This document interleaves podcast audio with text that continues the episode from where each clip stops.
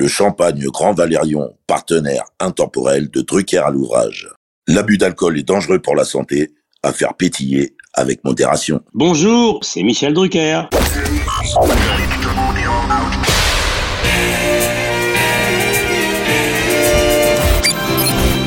Bonsoir, l'orchestre de stars placé sous la direction de Monsieur Jean-Claude Petit.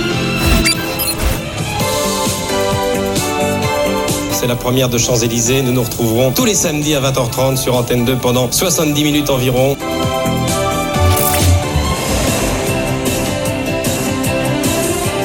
Mylène Farmer. Mesdames et messieurs, nous sommes heureux de vous offrir une demi-heure avec Madonna. Poussine, il est là avec Alexia, Anne-Laure, Karine, Mario, Pierre, la troupe, salut Joe. Sur France 2.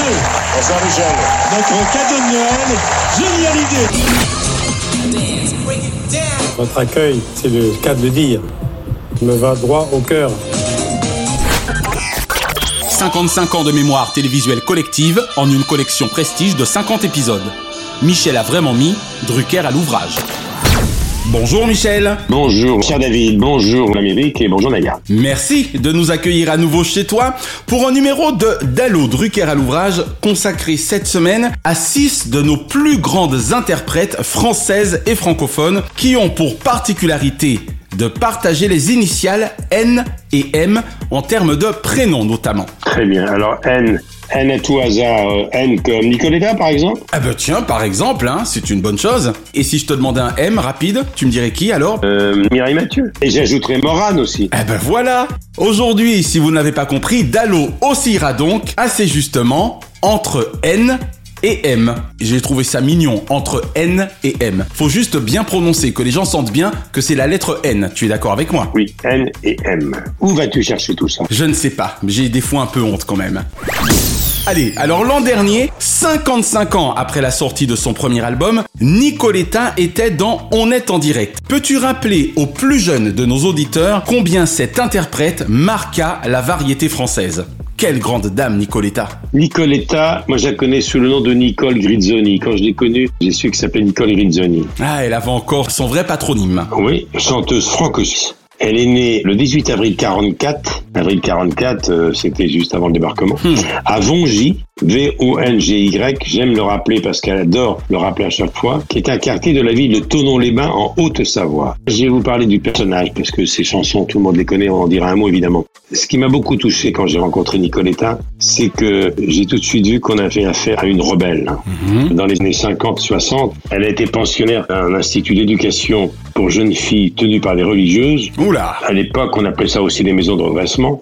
À Annonay, en Ardèche, où elle en garde un souvenir très douloureux, c'est ce qu'elle m'avait raconté quand je l'ai rencontrée. Ah, je veux bien le croire. Ça s'appelait le Bon Pasteur. Fondée à Angers en 1830, Notre-Dame de Charité du Bon Pasteur a encadré jusque dans les années 80 des milliers de filles mineures, sans repère, confiées par leur famille ou sur décision du juge. Mais depuis peu, d'anciennes pensionnaires brisent le silence, en révélant des faits de maltraitance. Elle est très courageuse, Nicole. Elle est la fille naturelle d'une maman déficiente mentale. Son père ne l'a jamais reconnue. Ah, c'était donc mal parti, comme on dit, hein Très mal partie. Elle a été élevée par une grand-mère euh, mélomane. Elle rend hommage à cette grand-mère en permanence. C'est elle qui a donné la chanson Mamie Blue dans les années 70.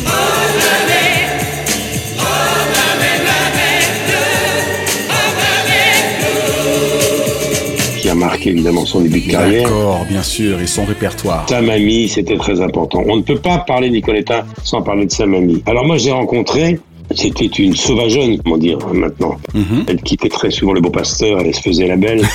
elle avait du mal à supporter les religieuses de ce centre de Eh oui, et l'autorité, ouais. Elle rejoignait son village de Haute-Savoie régulièrement pour les vacances scolaires. Elle chantait, tout démarre de là, avec les enfants de cœur à l'église Notre-Dame d'Annonay. Pourquoi je raconte ça maintenant? C'est que près de 60 ans après, elle chante à nouveau dans les églises. Voilà. Oh, Et le gospel. Très bien. Elle a commencé par chanter le gospel. une sorte de retour aux sources. Et des années après, comme Laurent Voulzy, comme d'autres, elle chante maintenant dans les églises. Elle a quitté Annonay cette pension et elle a fait des petits boulots. Elle était lingère aux établissements du Bon Pasteur. Elle était lingère à la cité religieuse. Incroyable. Elle a été émancipée. Alors on est bien d'accord pour les jeunes et pour que je comprenne bien moi-même quand on entend par lingère le petit côté lavandière, c'est-à-dire qu'en gros, Voilà, c'est un peu ça. elle remplaçait les machines à laver. Elle faisait la lessive des pensionnaires. Pas un boulot facile, hein Elle a été émancipée en fin d'adolescence et elle arrive à Paris elle découvre les lumières, le quartier latin et elle s'échappe, si j'ose dire. Et dans les années 60, elle travaille comme disque jockey. Peu de gens qui savent ça. À Saint-Germain-des-Prés, elle fait des, des bœufs, comme on dit, au bilboquet. Uh-huh. Et elle est reprise par quelqu'un, un directeur artistique de la grande maison Barclay, qui a beaucoup marqué son époque, qui s'appelle Léo Missire, D'accord. qui lui fait enregistrer un premier enregistrement qui était une reprise de L'homme à la moto, le succès d'Edith Piaf. Ok. Et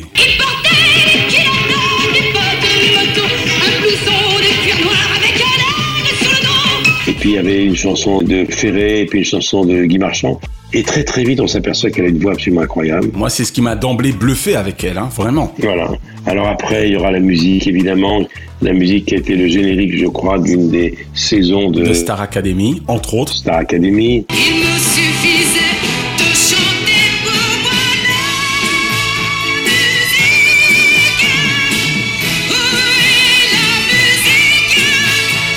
Pour autant que je me souvienne, c'est même de Star Academy numéro 1. Car pendant que tu me dis ça, je revois Jennifer, Olivia Ruiz chanter avec Jean-Pascal Lacoste, pour ne citer que ces trois-là, le générique, effectivement, la musique. Absolument. La musique.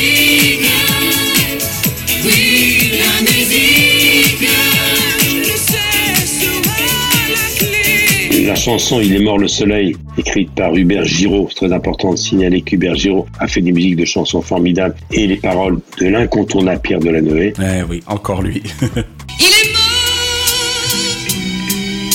Il est mort le soleil. Il est mort le soleil a été adapté, repris par Ray Charles. The Sun Died.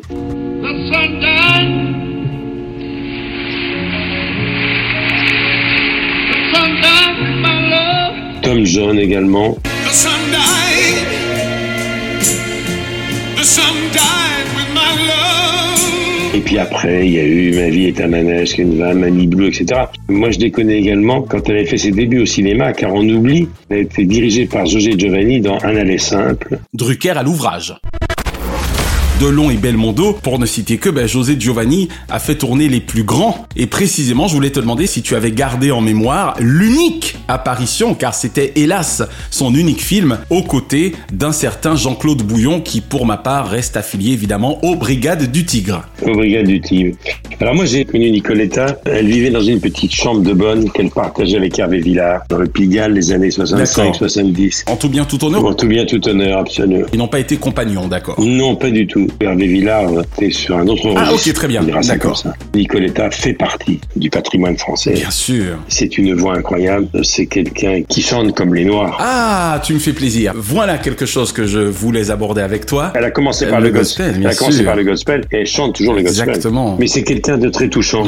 Toi qui l'as beaucoup reçu, est-ce que tu confirmes qu'à l'époque, notamment dans tes émissions, dans les émissions de variété, toutes ces grandes voix dont nous allons parler aujourd'hui avaient cette particularité de chanter en direct, même si c'était ce qu'on appelle des PBO, c'est-à-dire des playback orchestres? Oui. Il n'y avait pas nécessairement l'orchestre live pour une question de coût, mais en tout cas, sur leur bande enregistrée, elles chantaient ces voix. Elle chantait, elle chantait à Voilà. cappella, elle chantait sans musique également. On va parler tout à l'heure de Nicole Croisine ou de Mireille Mathieu ou de Michel Thor encore ou de Morane. C'était des vraies chanteuses. Ma vie est un manège, il est mort le soleil, je l'ai dit. euh,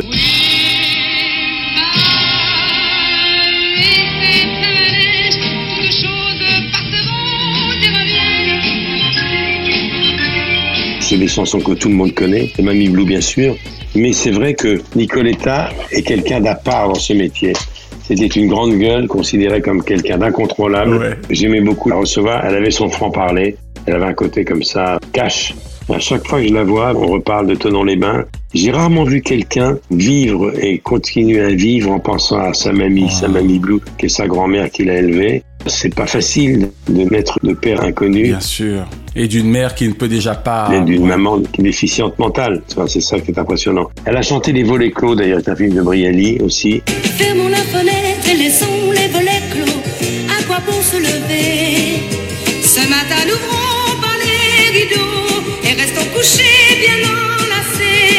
Nicoletta, c'est Nicoletta. C'est une nature. Je n'ai pas eu la chance de voir un aller simple, mais je veux bien que tu nous parles, si tant est bien sûr que tu as ce film en souvenir, de sa prestation de comédienne. Je suppose qu'avec son caractère trempé, ça a dû donner de belles images, de beaux plans, de belles scènes à José Giovanni. Oui, absolument. José l'aimait beaucoup. José venait de loin. Il avait fait de la tôle. José Giovanni, c'est quelqu'un qui connaît bien le milieu carcéral. Ce qui explique la qualité de ses films. Voilà, exactement. Et puis, ce côté sauvageonne, ce côté Rebelle. incontrôlable, rebelle, révolté de Nicoletta lui plaisait beaucoup. Nicole, elle a suivi son chemin. Elle est toujours là. Elle a fêté 50 ans de carrière. Et surtout, elle était une des premières à chanter le gospel dans les églises. Et ça marche très bien. Est-ce qu'elle n'a pas d'ailleurs démocratisé un petit peu cette musique à l'endroit des Français? Moi j'ai ce sentiment. Oui, absolument.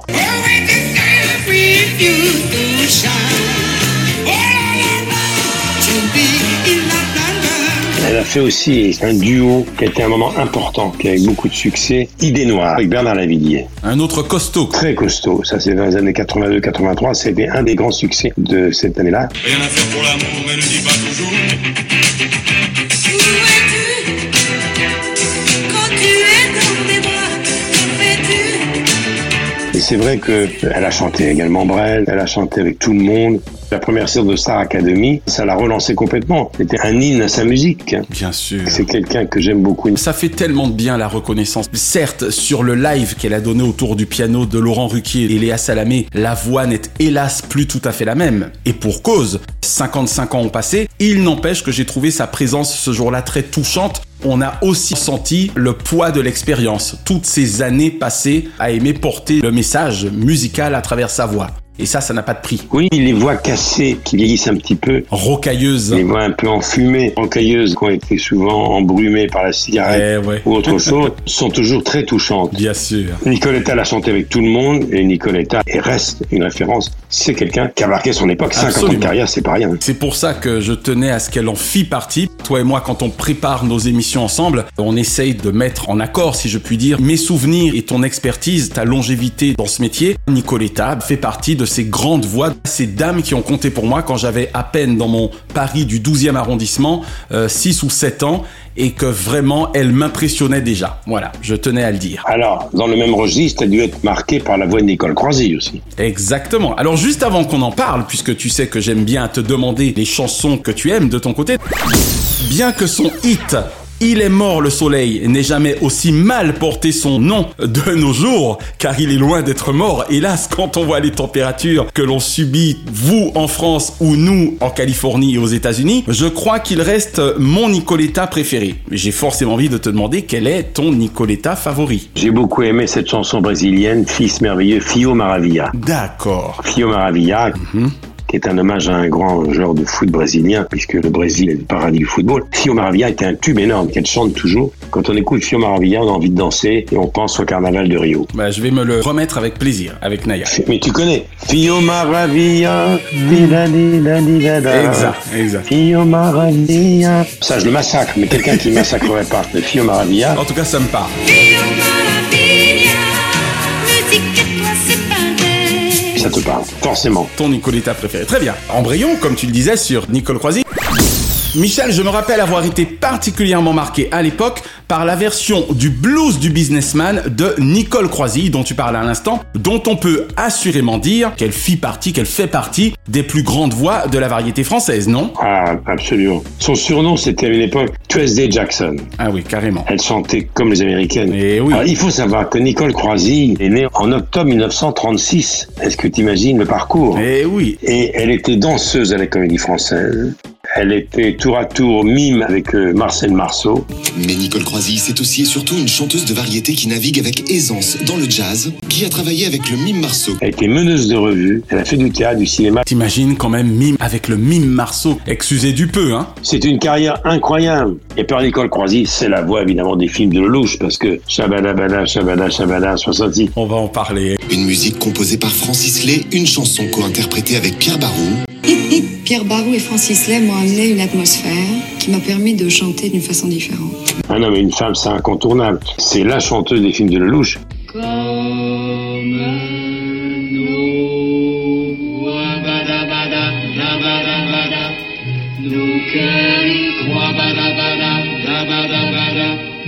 Mais une femme avec toi, téléphone-moi, parle-moi de lui, c'est une grande, grande, grande, grande chanteuse.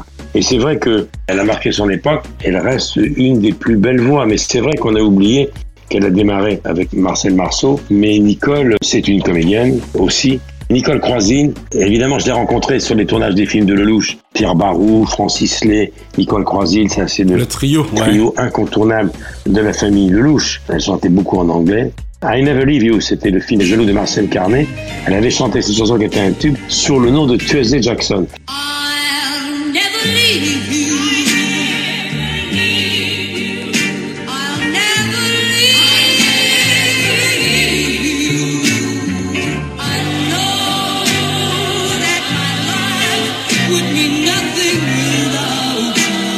Pendant longtemps, on n'a pas su que derrière Tuesday Jackson se cachait Nicole Croisille. C'est quelqu'un de très important, Nicole Croisille. Et elle a fait une chanson, qui est une des premières chansons, paroles et musique de Didier Barbelivien, qui est un hommage à Léo Ferré. Ça s'appelle Léo. À la frontière de l'Italie, tu regardais Paris en photo. Léo, C'est une des plus grandes chansons. Ah oui, tu nous en avais déjà parlé. Voilà. Et c'est une chanson qui a été très peu diffusée à la radio parce qu'elle faisait 8 minutes et que les programmateurs, 8 minutes, c'est presque la durée de deux voire trois chansons. Et oui, exactement. À la frontière de l'Italie, tu regardes Paris en photo, Léo. C'est cette chanson qui m'a fait connaître Billet Barbelivien. Et Barbelivien, je lui ai présenté, alors qu'il avait 26 ans, Léo Ferré, qui ne connaissait pas cette chanson. Et quand Léo a écouté cette chanson, il a pleuré. Par rapport donc à l'interprétation. Il a dit, mais qui a écrit cette chanson? Il dit, c'est un gamin de 26 ans. Et le voici. Il est entré dans le champ des caméras. Et on lui a dit, c'est toi qui as écrit cette chanson. Alors Didier, il faut le préciser, c'est Didier Barbelivien, vous le connaissez pas, il a 26 ans, c'est un jeune auteur, il est là, on va le faire venir. C'était absolument magnifique. Parce que porté également par une grande interprète. Très bien. Nicole Croisy, c'est quelqu'un de très important. Elle a fait du théâtre. Elle était danseuse au départ. Danseuse de formation, elle intègre très jeune le ballet de l'opéra, puis celui de la comédie française. À 20 ans, elle côtoie sur scène une certaine Joséphine Baker. Et c'est quelqu'un de très très rare. Elle est culte. hein. Eh oui, bien sûr. Alors, on n'en parle pas assez. On vient d'évoquer donc Nicoletta et maintenant on parle de Nicole Croisy. Comme ça a été la même génération et les mêmes émissions à l'époque, j'ai pas l'impression que toutes ces chanteuses à voix se tiraient la bourre. Non. J'ai au contraire le sentiment qu'en tout cas il y avait de la place pour tout le monde et qu'elles se vouaient les unes aux autres, à moins que je ne me trompe, un certain respect, voire un respect certain. Oui, elles se reconnaissent entre elles parce que les voix dont on parle aujourd'hui dans notre émission, elles étaient hors concours. Euh, Oui, c'est ça. On peut parler de club. Hors concours. Parce que Nana Mouskouri ou Morane ou même Thor ou Mireille Mathieu Et t'as vu, j'ai choisi des voix. et Croisy, ce sont des vraies voix qui savaient chanter. C'était pas des voix trafiquées, des voix d'artistes qui avaient besoin du playback complet dans les émissions de télévision pour s'en sortir. Exactement. Elles étaient capables de restituer et même de l'améliorer encore la version du disque. On redécouvrait la chanson quand elle chantait en direct. Et puis attention, Francis Lay, toutes les chansons des films de Lelouch, c'est Nicole Croisille. Exact. Mais c'est vrai que le blues du businessman, la version de Croisille, c'est quelque chose. Hein. J'irai pas jusqu'à dire que c'est comme ça que je l'ai découverte, mais en tout cas, ça m'avait forcément particulièrement marqué. t'aurais voulu être un artiste pour pouvoir faire ton numéro. Drucker à l'ouvrage. Tu y faisais référence, notamment par rapport à Claude Lelouch. En plus d'une brillante carrière de comédienne également, peut-on dire que Nicole Croisille fut l'une des interprètes de bandes originales les plus réclamées de la place de Paris Des bandes originales de films. De films, absolument. Oui, il y en a eu beaucoup, bien sûr. Elle a passé sa voix sur beaucoup de films que je n'ai plus en tête. C'est fait qu'elle était vraiment très réclamée en studio, ça se sent. Hein. Oui, absolument. Et puis, la dernière fois que je l'ai vue sur scène, elle a joué Irma la Douce, qui avait été créée par Colette Renard. Irma la Douce, c'est Nicolas Briançon qui l'a dirigée au théâtre, c'est il y a pas si longtemps que ça. Ouais. C'est dans un théâtre des grands boulevards parisiens que Nicole Croisy remonte sur scène dans Irma la Douce. La comédie musicale, c'est quelque chose qui m'a toujours fait rêver. Et puis, l'opéra de Katsour, c'est des chanteuses qui ont balayé le répertoire, y compris le jazz, sur une cinquantaine d'années. C'est considérable. Toi qui aimes les carrières qui durent, je présume que toutes ces dames que l'on évoque aujourd'hui, hormis hélas la regrettée Morane, ce sont vraiment des dames qui t'impressionnent également pour cela, pour leur longévité artistique. Oui, c'est les carrières et c'est pas facile de durer dans ce métier, surtout quand on est une femme et surtout L'angoisse de ces vraies voix, c'est comment la voix va évoluer avec les années. C'est ça. On en parlera quand j'ai parlé de Nana Mouskouri. Sa hantise, c'était ça. Comme c'est la hantise de Céline Dion. Bien sûr. Quand on a des voix pareilles, c'était la hantise de Streisand, à un autre niveau de Calas. Quand on a ces voix-là, ça supporte pas la baisse de régime. À peu près. Je reste pour ma part hein, sous le charme intemporel de son interprétation magique d'un homme et une femme. Nous en parlions. Quelle reste ta chanson de Nicole Croisy favorite, Michel Léo. C'est vrai que tu nous en auras beaucoup parlé. Léo Ferré. Elle est belle en tout cas. Léo, c'est une chanson incontournable, il faut écouter. Mais sinon, Téléphone-moi, qui est un tube.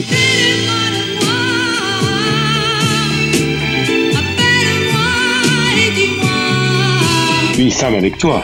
Ah oui, aussi. Une femme avec toi, tous les Français connaissent ça.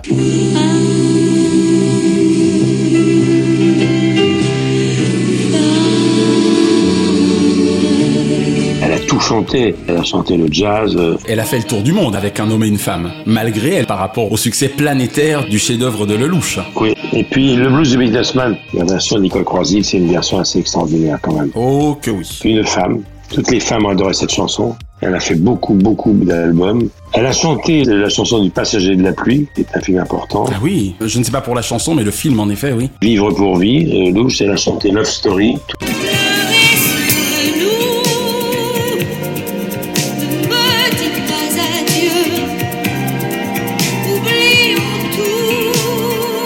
Ça, c'est le louche. Elle a chanté du jazz. Elle a la voix pour, hein, effectivement. Elle pouvait tout chanter. Bien sûr. Avoir Nicole Croisy sur un plateau de télé, ben, c'est un bonheur parce qu'on était sûr que ce serait un moment magique. Mais cela dit, avoir Nana Mouskouri, c'est extraordinaire aussi. Exactement. On va en parler. Avant qu'on en parle, et j'ai chaque fois le sentiment quand je prépare des émissions avec de tels noms, de telles grandes voix, qu'elles seront un peu passées à côté du boom financier, si je puis dire. Alors, c'est vrai que d'un côté, les disques se vendaient bien à l'époque, mais rapporté à la valeur artistique de l'époque par rapport à maintenant, est-ce qu'on ne peut pas dire que malheureusement, elles n'auront pas gagné autant d'argent que ce qu'elles auraient pu gagner par rapport à des chanteurs d'aujourd'hui Pour une raison très simple, c'est qu'elle n'était qu'interprète. En même temps, les interprètes d'aujourd'hui ont l'air de gagner tellement plus d'argent, c'est ça qui est un peu injuste. Oui et non, les interprètes ne peuvent gagner des sous et bien gagner leur vie que celles font de la scène. C'est la scène qui nourrit son homme quand on est interprète. Ok, bien plus que les ventes. Quand on est auteur, compositeur, c'est autre chose et quand on écrit pour les autres également. Mais à l'époque, elle n'était qu'interprète, donc il fallait écumer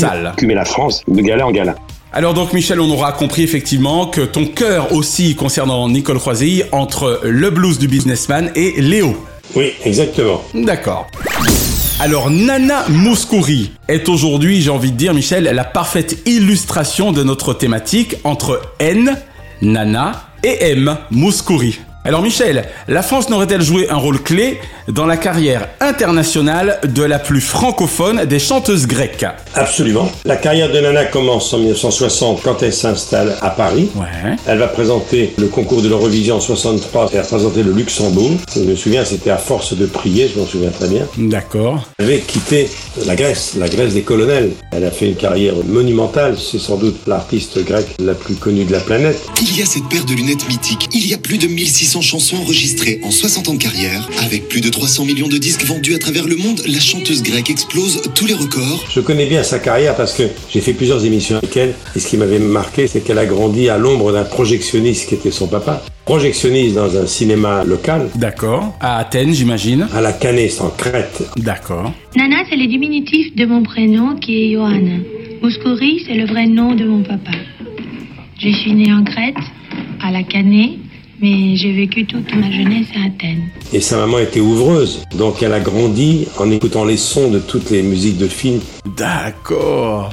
Et s'est construite forcément, je pense, une belle culture cinématographique en même temps. Voilà, c'est un peu cinéma paradisio, quoi, son enfance. Euh, mais c'est vrai que elle a été marquée, et on le dit pas assez, par l'occupation de la Grèce par les troupes allemandes nazies. Et son père faisait partie du mouvement de résistance. Ils ont travaillé très dur, ses parents, pour envoyer leurs deux filles. Elle avait une autre sœur qui s'appelle Eugénia au conservatoire hellénique à Athènes. Ouais. Elle a commencé à 12 ans à apprendre, à prendre des cours de chant, de piano et d'harmonie. D'accord. Voilà. J'avais 12 ans quand ma mère m'a amené pour la première fois dans un vrai théâtre voir un vrai spectacle. C'était sa sœur qui devait chanter, pas elle. Ma sœur Jenny était toujours celle qui avait la plus belle voix dans la maison. Et puis on a tout de suite vu qu'elle avait une voix totalement unique. Elle a enregistré, Nana, 1500 chansons. Ouais, on est proche de Charles Aznavour et de Johnny. Oui, et elle chante en allemand, en anglais, en espagnol, en français, en italien, mais aussi en hébreu, japonais, en portugais, en néerlandais. En japonais, en anglais, en français, en grec,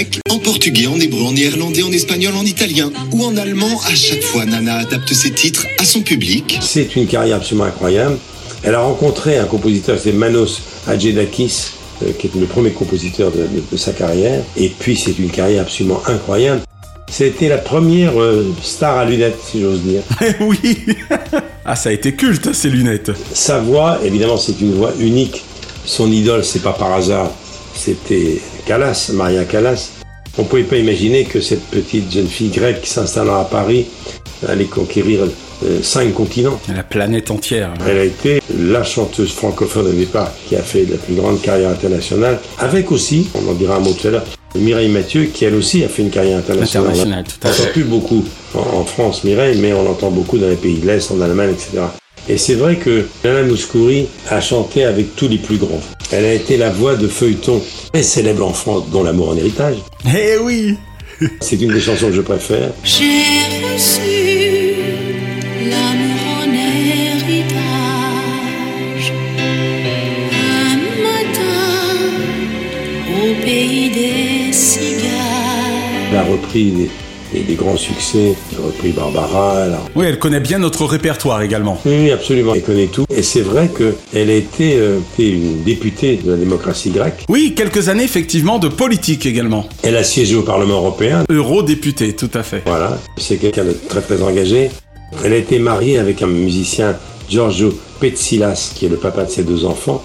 Et ensuite avec André Chapelle, son mari, producteur André Chapelle, qui a produit de très très nombreux disques. Elle est considérée comme une des chanteuses les plus célèbres de la planète, aussi une des 300 personnes les plus riches domiciliées en Suisse. Ça, c'est une, une parenthèse. Ah d'accord, ok.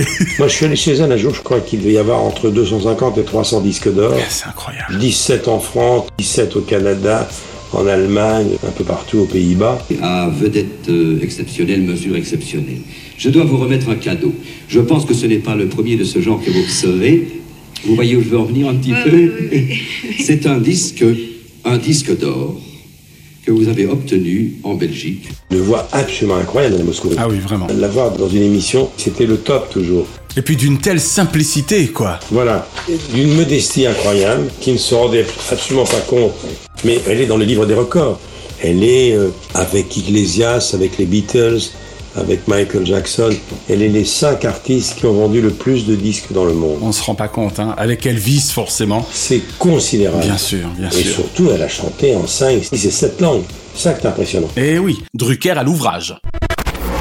Alors, tu y faisais référence il y a quelques minutes. En ce qui te concerne, tu étais en plein succès de Studio Gabriel en 1995 lors de la diffusion de L'amour en héritage par France 2. Gaël et toi, je fais bien entendu référence à Gaël Le Forestier, eûtes-vous l'occasion d'en recevoir l'interprète vedette du générique francophone? Oui, bien sûr. D'accord. Elle est venue chanter chez nous L'amour en héritage, qui était une des plus jolies chansons de l'histoire des feuilletons. Ah ouais, vraiment. L'amour en héritage, j'ai oublié qui a écrit L'amour en héritage. Il me semble que c'est Vladimir Cosma pour la partition. Et pourrait-il y avoir un petit Pierre Delanoë derrière les paroles? Alors L'amour en héritage, Pierre Delanoë, incontournable, Et encore lui, j'ai envie de dire. et Cosma qui a écrit tant. Elle est dans le livre des records, dans le livre Guinness des records. hein. C'est la chanteuse qui, avec Madonna, a vendu le plus de disques. Je crois qu'elle a vendu 330 millions d'albums dans le monde. C'est loin d'être anecdotique, hein. Rien qu'en France, 15 millions. Une paille. c'est le cas de le dire. J'ai un souvenir formidable parce qu'un jour, elle m'a appelé, elle m'a dit Michel, je voudrais faire ton émission Vivement Dimanche assez vite parce que je vais m'arrêter. Nana Mouskouri est l'invité d'honneur de ce vivement dimanche prochain avec ce 134e album. Elle avait 70, 75 ans. J'ai dit, mais Nana, tu vas t'ennuyer. Tu vas rester en Suisse à regarder le lac Léman en, regardant tes disques d'or. je veux pas parce que j'ai peur de la fausse note. Oh. Et finalement, elle s'est arrêtée. Elle a eu des soucis de santé. Et trois ans après, nouveau coup de téléphone à la Moscourie. Michel, je vais faire un album. j'aimerais bien avoir une place à nouveau sur ton canapé, car je reviens. J'ai dit, toi, je te l'avais dit. Finalement. Et voilà, et c'est une carrière inouïe, Ouais, absolument inouïe. Et avec une modestie, une simplicité, elle a chanté avec Harry Belafonte.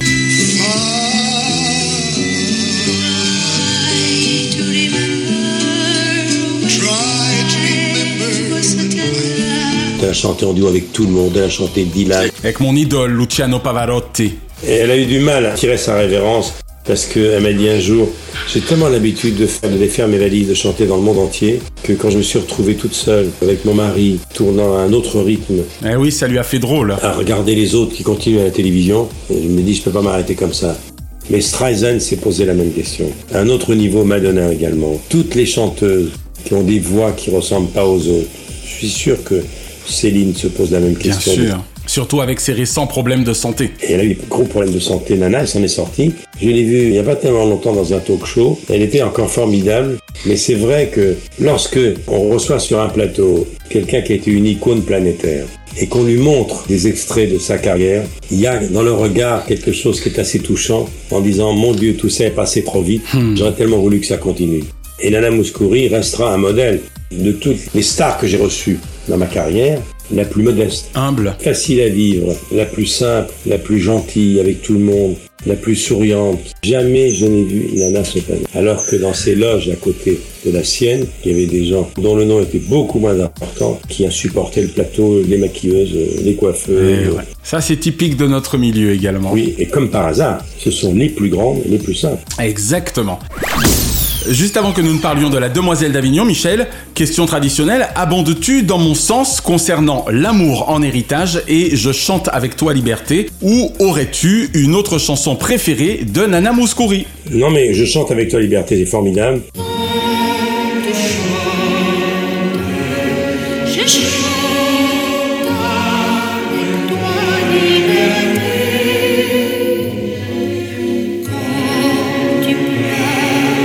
l'amour en héritage aussi, je suis assez d'accord avec toi. D'accord, très bien. Mais je chante avec toi liberté, c'est un hymne, le monde entier connaît ça.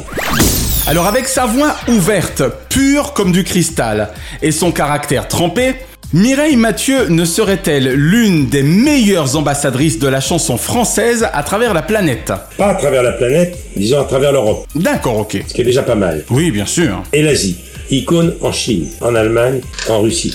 On parle évidemment depuis un an beaucoup de l'Ukraine, mais il y a beaucoup de photos où on voit Mireille Mathieu reçue par Poutine, reçue par le monde entier. Je suis tombé sur une photo d'elle l'autre jour, on la voyait aux côtés de Kadhafi et de Poutine, c'était à Moscou et c'était en 2008. D'accord. Alors évidemment, Mireille Mathieu, c'est la première que j'ai rencontrée puisqu'on a débuté ensemble dans les coulisses d'une émission de Raymond Marciac qui s'appelait Télé Dimanche. Il était déjà tellement beau, mon Michel. Tu as toujours été rayonnant. Voilà. Merci. Tu le fais pas mal, Mireille Mathieu. Hein. Là, c'était Maurice Mathieu, mais c'était bien aussi. Et... Eh, après tout, ma femme s'appelle Maurice. oui.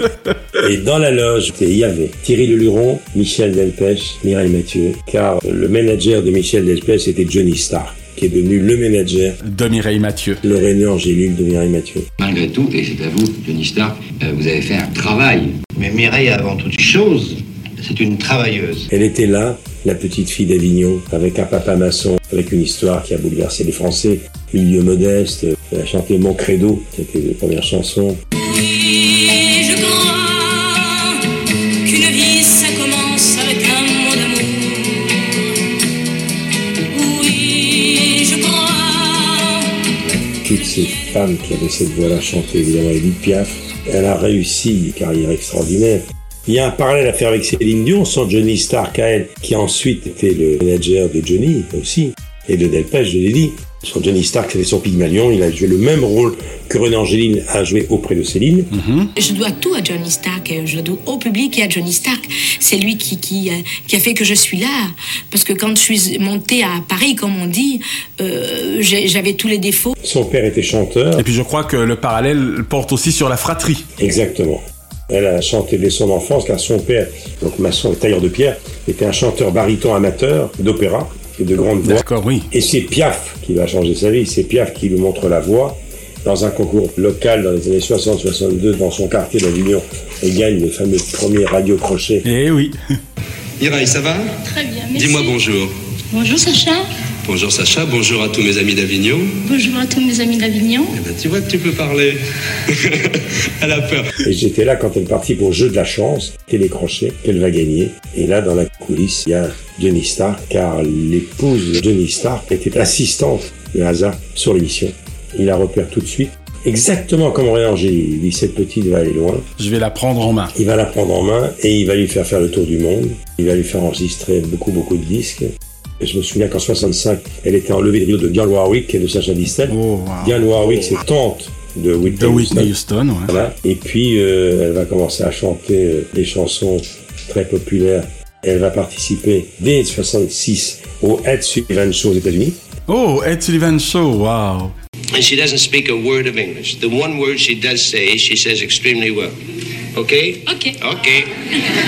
now, she's to sing a beautiful French love song. Parrainé par Maurice Chevalier et surtout Johnny Stark va réussir la performance incroyable de la faire connaître un petit peu outre-Atlantique. Pas tout de suite, mais euh, il l'a présenté à tout le monde sans perdre pied en France. Il a commencé à lui faire chanter des chansons importantes. Paris en colère pour le film Paris brûle-t-il de René Clément et composé la musique par Maurice Jarre. C'est le film sur la libération de. Paris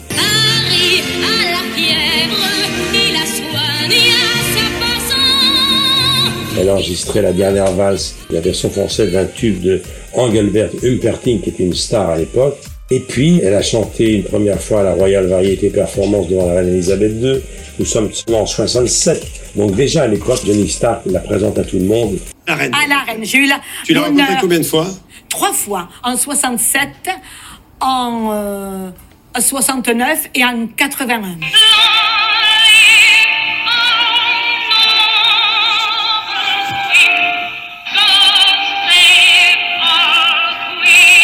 Sacré agent, hein Oui, elle rencontre Tom Jones. C'est un petit peu par rapport à ça que j'avais eu le sentiment que c'est le monde qui avait été Oui, à ses pieds, en fait. Mille Colombe, elle chante avec des chanteurs à la Croix de Bois.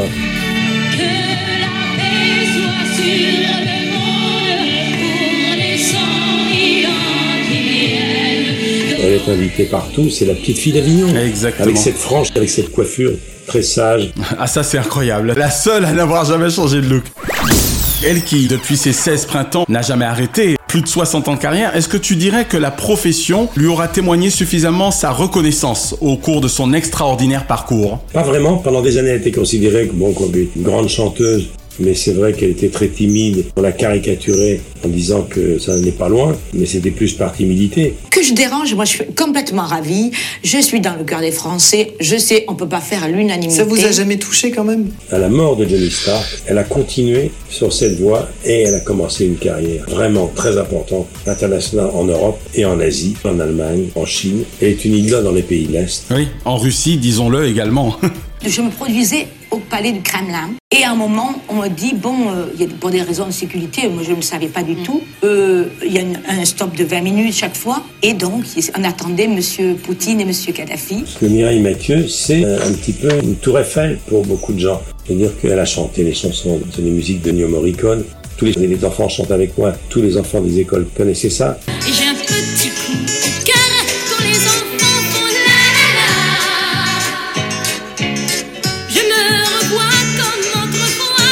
puis elle a chanté en anglais, elle a chanté euh, New York, New York.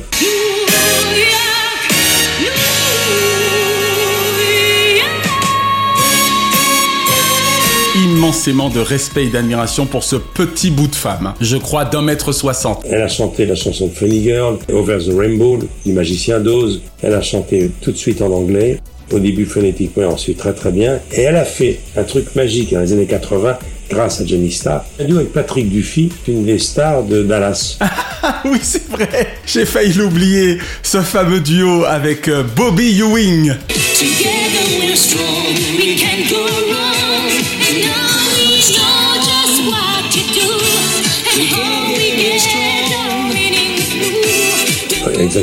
Et puis en 80, elle fait une tournée en Chine, une autre en URSS. Elle est accompagnée par les chœurs de l'armée rouge et ça va être le début euh, d'une vraie carrière. hein.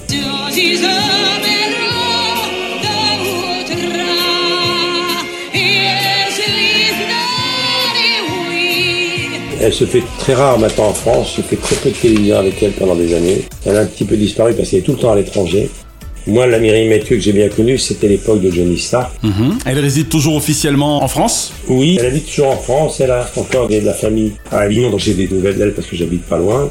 Elle a fait beaucoup de shows pour les Carpentiers. Elle a été une petite fille modèle de la chanson française. Ouais, D'accord. Euh, Je me souviens qu'elle a fait un concert à Moscou en 2010 où elle fêtait ses 45 ans de carrière, c'était impressionnant. Et puis les Cœurs dans la mer Rouge, c'était une trouvaille aussi.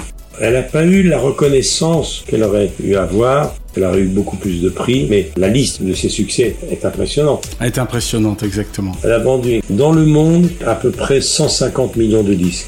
C'est pas rien. hein. Oh non. Et elle en a vendu près de 40 millions, rien qu'en Allemagne. 40 millions en Allemagne. Oui, c'est considérable. Tous les Allemands la connaissent. Elle aurait mérité plus de reconnaissance du métier, et je pense que ça lui est un petit peu égal, parce que... Ce qu'elle aime, c'est chanter. Oui, et puis nul n'est... Nul n'est prophète en son pays. Nul n'est prophète dans son pays. Mireille, euh, moi je garde un très bon souvenir d'elle, de Johnny Stark, qui était un personnage hors norme. Je suis allé aux États-Unis, j'ai passé huit jours de vacances à Los Angeles avec eux. Elle était très professionnelle, elle se couchait tôt, et c'est la seule actrice que j'ai vue un jour dans la piscine, ça devait être euh, de Beverly Hills Hotel, en plein cagnard, elle nageait, et on aurait dû un nénuphar qui se promenait sur l'eau. Elle avait un chapeau, elle avait une voilette pour pas prendre le soleil, car elle avait compris que le soleil était mauvais pour la peau. C'est vrai qu'elle a toujours été diaphane, Mireille Mathieu. Toujours, toujours, toujours. Ah, c'est une jolie histoire. C'est une artiste modèle. D'accord. C'est sa sœur, sa petite sœur, Mathilde, qui s'occupe d'elle. Qui s'occupe d'elle jusqu'à maintenant.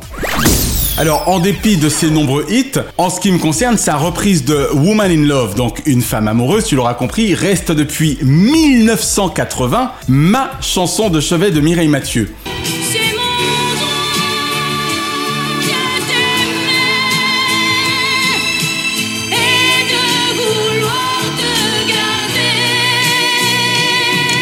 Qu'en est-il pour toi? Ouais, c'est un bon choix. Elle envoie, hein? Women in Love a été un énorme succès.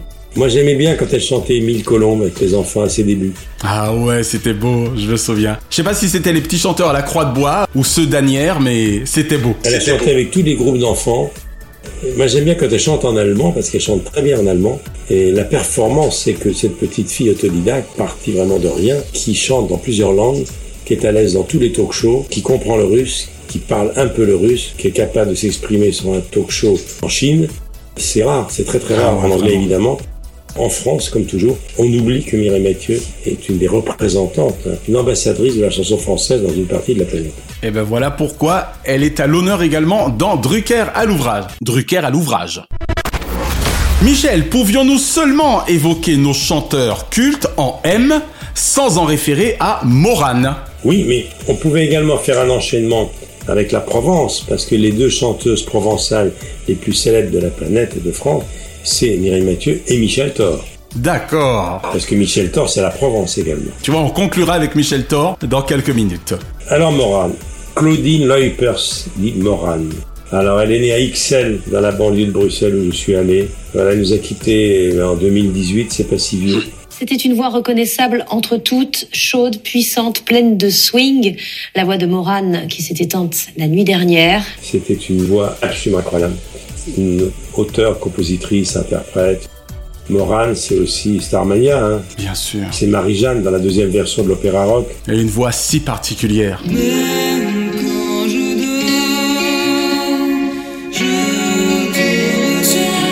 je te ressens,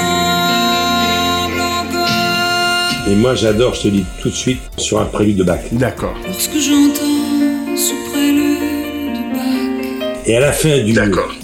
Tu es mon Eh autre, oui. avec Oui. l'autre belge, belgeo-québécoise, Lara Fabian. Ah, ton autre. C'est la voix la plus chaude, la plus jazzy. Elle est considérée comme la voix d'or de la chanson francophone, c'est des voix de velours. J'ai voyagé plusieurs fois avec elle. C'était quelqu'un de très nostalgique. J'ai toujours trouvé dans son regard une certaine tristesse. Elle a fait le conservatoire de musique de Verviers. Sa mère était professeure de piano. Elle a étudié le violon pendant longtemps. Autodidacte de la musique, hein. Et tout de suite, on a vu qu'elle passerait pas inaperçue. Elle chantait dans les rues quand elle avait 14-15 ans, dans le quartier de la Grande Place de Bruxelles, où je suis allé souvent. Morane, c'est une référence, c'est-à-dire que j'ai rarement vu quelqu'un autant respecté par la profession. D'accord. Elle a commencé, elle a chanté Brel, évidemment. Un de ses compatriotes, absolument. Bien sûr, nous eûmes des orages. 20 ans d'amour, c'est l'amour folle. Mille fois tu pris ton bagage. Elle a été dans un label, comme l'on dit, qui s'appelle Sarava, le label de disques de Pierre Barou, le compositeur français fort célèbre avec le film de Lelouch. Il a été son premier producteur. Elle s'appelle Morane en référence à un metteur en scène, Francis Morane, qui a beaucoup fait pour Starmania en France. Oh, très bien. Son orthographe est différente afin d'éviter l'amalgame avec la bande dessinée Bob, Bob Moran. Moran, d'accord. Morane, c'est quelqu'un qui m'a beaucoup marqué. Elle a chanté dans les rues, dans les cafés-théâtres, elle était choriste à l'époque. Philippe Lafontaine, Victor Laszlo. De sa première scène qui était au Sentier des Halles à Paris dans les années 80. À la fin des années 80, elle se fait connaître en France en participant à la comédie musicale Starmania. Et ses albums ont marqué vraiment. Elle s'est éteinte il y a deux ou trois ans de façon assez mystérieuse. Elle a chanté beaucoup en duo avec Catherine Lara, avec Fugain. Ce qui prouve combien elle était appréciée par le métier. Très, très, très. Il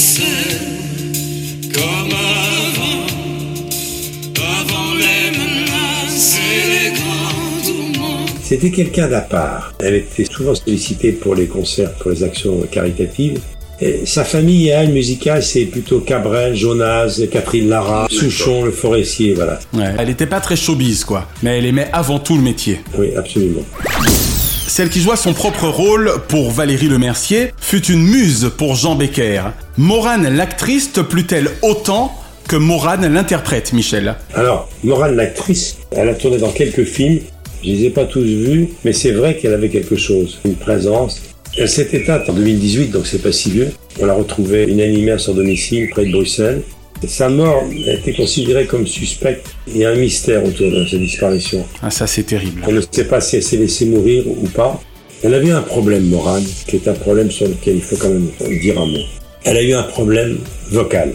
Elle est opérée. Et elle a eu beaucoup de mal à retrouver ce grain si particulier. J'ai vraiment cru, pendant presque un an, que je ne rechanterais plus, expliquait Morane à la RTBF. Elle y raconte avoir eu un très gros souci de voix qu'on n'a jamais vraiment pu définir. Et ça l'a profondément affectée. Terrible. Elle est rentrée dans une grande, grande dépression. dépression parce que elle n'avait pas retrouvé la voix qu'elle voulait retrouver. Et à mon avis, c'est une des raisons de sa déprime parce que la voix de Morane était irremplaçable. Et il n'y a rien de plus angoissant pour une chanteuse et pour un chanteur avec une voix comme celle-là de se faire opérer. Ah, je veux bien le croire. Elle avait épousé Pablo Villafranca, Ouais. chanteur également. Elle avait une fille qui s'appelait Lou. Je suis pas certain que Morane était douée pour le bonheur. Le souvenir que j'ai d'elle, c'est quelqu'un d'assez nostalgique. C'est vrai que dans les émissions, elle ne déconnait pas nécessairement. Non, pas du tout. Dans son regard, il y avait une certaine tristesse. Je prenais régulièrement des nouvelles d'elle. Elle avait réessayé de chanter sur scène, elle n'avait pas retrouvé la voix. Ah là là là là. Et je pense que c'est un de ses drames. Bien sûr. Mais je garde un souvenir ému. D'accord. Alors on va conclure dans quelques minutes avec une dernière grande chanteuse. Tu nous as déjà répondu concernant ta morane préférée hein, et le prélude de, de Bach. Évidemment. En ce qui me concerne, j'en reste à Tuer mon autre et bien entendu les uns contre les autres de Starmania.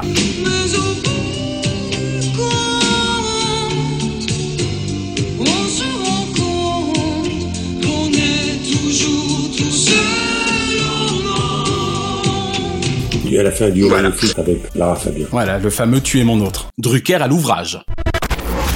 Alors, entre N et M fermera ses portes aujourd'hui, avec celle qui bouleversa ma vie de gamin de 5 ans en 1978, avec son slow signé François Valéry, Emmène-moi danser ce soir.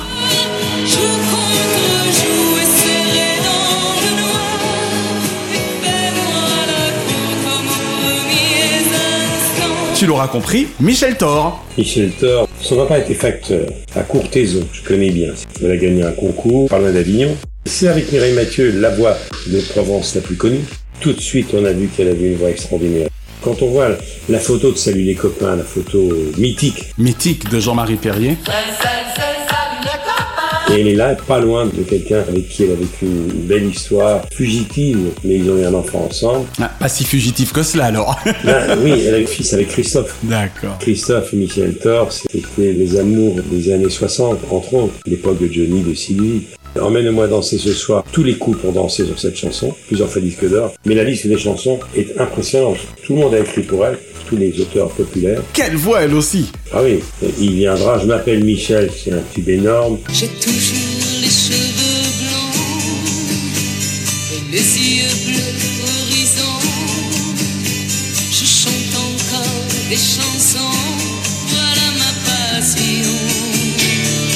Elle a représenté Monaco à l'Eurovision avec une chanson Une petite française. Une petite française née en Provence, quand elle avait 15 ans, vint à Paris. Et la même année, elle a enregistré euh, une adaptation d'une chanson de là-bas, d'ailleurs, qui s'appelle J'aime. Elle a vendu des disques et des disques et des disques, et ça a continué, puisqu'elle est une des stars de la tournée Achetant les têtes de bois. Alors je voudrais faire un petit retour comme ça sur nos années tendre et sur notre toute, toute première rencontre. Ah ben voilà, c'était ma prochaine question. Nous qui sommes fort sensibles à la portée des tournées achetant des têtes de bois, comment le public intergénérationnel réagit-il encore au tube de Michel Thor? Tout le monde connaît que Michel Thor. Tous les jeunes qui accompagnent leurs grands-parents voir la tournée Achetant, ou qui y allaient, ils connaissent toutes ces chansons. C'est la vraie chanteuse populaire. Je l'ai vu beaucoup lorsque Christophe est mort. C'était une des premières vedettes qui est morte du Covid, Christophe. Ils ont eu un fils, Romain, que je connais bien, et qui malheureusement est atteint de sclérose en plaques. Quand on voit les tubes de Michel Thor, c'est très impressionnant. Emmène-moi, c'est incontournable. Ah oui, vraiment. Elle a chanté tout le répertoire. hein. Moi, la dernière fois que je l'ai vue, c'était à peu près 20 ans après Emmène-moi danser ce soir, puisque c'était sur ton plateau en mars 1999, où elle était venue interpréter ses plus grands succès, dont Emmène-moi danser ce soir. Bah, j'oublierai jamais. J'étais redevenu le gamin de 5 ans et demi. Donc tu as été bercé par Michel Thor. Ben, euh, entre autres, et par toutes les chanteuses, hormis peut-être Morane que j'ai découvert bien après pour d'évidentes raisons de génération, mais toutes celles que nous avons évoquées aujourd'hui, c'est une belle partie de mon enfance. Eh bien, écoute, quand je verrai Michel Thor, je lui dirai qu'elle a bercé tes nuits. Exactement, et qu'elle fait partie de mes idoles vocales, vraiment. Dernière question, Michel. Entre N et M, serais-tu plutôt entre nostalgie et mélancolie, à l'évocation de ces chanteuses de légende, ou au contraire entre neutralité et motivation? Ah, moi, je suis complètement nostalgique. D'accord. C'est bien la nostalgie. Bien sûr. Il y a un côté devoir de mémoire dans la nostalgie. Exactement. Et c'est ce que nous nous évertuons à faire avec toi. Absolument. Et d'ailleurs, cette année, je consacrerai une émission à Michel Thor parce que c'est la France profonde, Michel Thor. Les Provençaux sont très fiers que la fille du facteur de Courtaisan. J'ajouterai également, sans entrer dans les détails, qu'elle a été grave malade et elle s'en est sortie. Michel Drucker vous donne désormais rendez-vous sur France 3 tous les dimanches de 13h30 à 15h dans Vivement Dimanche, légendaire 24e saison. Merci Michel pour ces nouvelles et émouvantes télévisions. À la semaine prochaine. Merci beaucoup et on a écouté des belles voix aujourd'hui. hein. Exactement. À la semaine prochaine. On t'embrasse. Chronozone, le temps immédiat. Merci d'avoir savouré Drucker à l'ouvrage avec le champagne Grand Valérion, ou lorsque l'excellence salue l'expérience. L'abus d'alcool est dangereux pour la santé, à faire pétiller avec modération. La semaine prochaine, dans Drucker à l'ouvrage, le Pernod, il est en or dur.